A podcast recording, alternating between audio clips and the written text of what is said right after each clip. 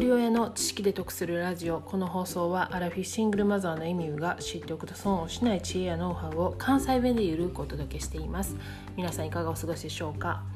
え昨日は古着のリサイクルが環境破壊につながっているというお話をしました。添付していた原寛太さんの YouTube 動画を見ていただいた方もいらっしゃると思うんですけれどもその中でも言われているように先進国から輸出される古着は着なくなった服や着れなくなった服だけじゃなくて一度も着ていない服売れなかった服も含まれています。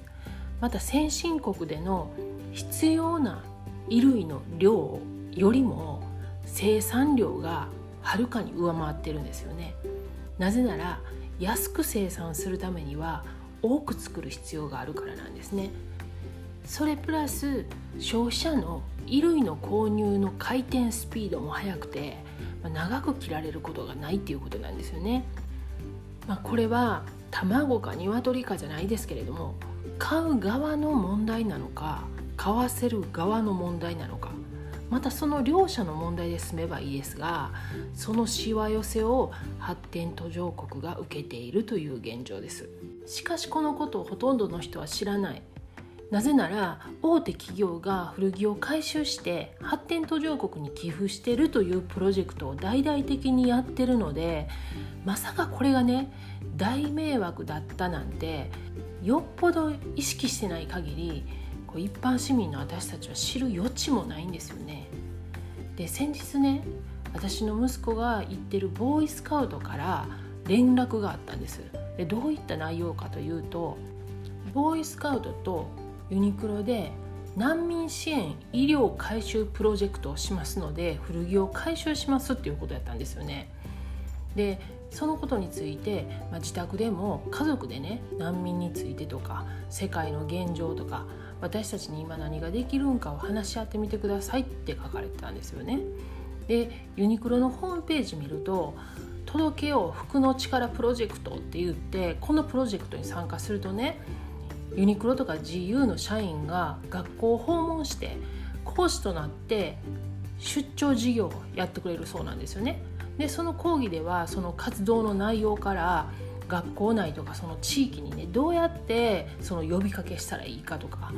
こういうポスターが効果的だよとか、まあ、回収から発送までレクチャーしてくれるそうなんですよね。でこんなにきっちり大々的にやっててねしかもねこのプロジェクトは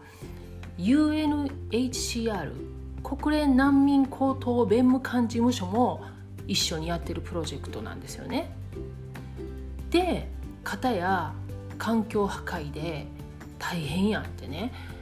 もうどうしたらいいのって思いますよね。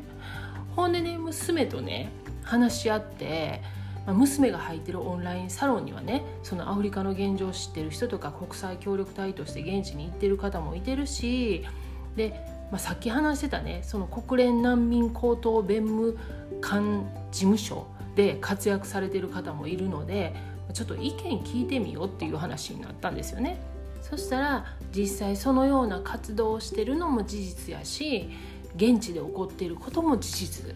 だそうででも一体何が何かわからないですよね。ただこの古着の市場が急になくなってしまうとそのアフリカの現地の人もね急に仕事を失ったりもするからそれはそれでね発生する問題っていうのも出てくるそうなんですよね。でもねこの現地で起こってることを知った以上ねその知らん顔して古着回収してその息子のボーイスカウトで一緒に送るのも嫌やしかというてこの現地のことを黙ってねあのその古着の回収に参加せえへんっていうのもなんかちょっと違うような気するしでその辺をねそのオンラインサロンで質問したら、まあ、皆さんが言ってたのはそのことをねその黙ってしまうんじゃなくてもうやっぱり声を上げていくしかないっていうことを言ってたんですよね。でいろんな問題があってねいろんな意見があって現実今起こってることは事実なんですよね。でそこにどういう、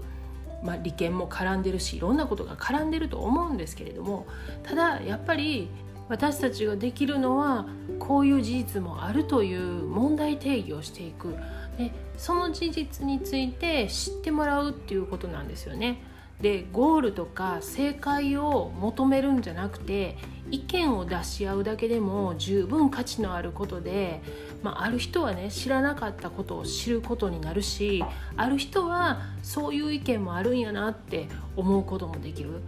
この地味な作業を諦めずにコツコツやっていくしかないんやろうなっていうことなんですよね。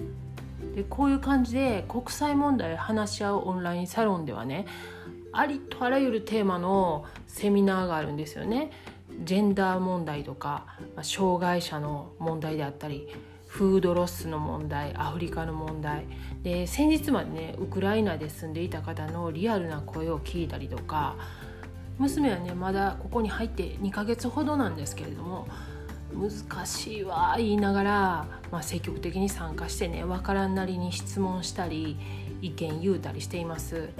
で参加されてる方がね国際協力で活動されてる方から、まあ、医療関係の方学校の先生官僚の人とか、まあ、大学生いろんな立場の方がいらっしゃるんですけれどもあと今回ロシアとウクライナがきっかけで国際問題に興味を持った方も入会されています。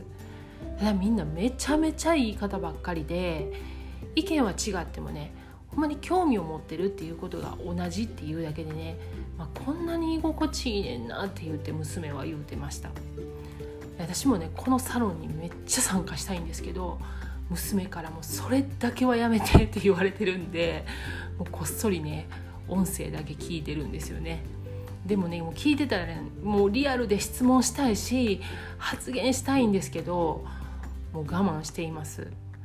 でこのオンラインサロンシナジーっていうんですけれども URL を概要欄に貼っておきますので興味のある方は是非入ってみてください。漏れなくうちの娘の拙い発言が聞けます。では最後までお聴きいただきありがとうございました。今日も笑顔で。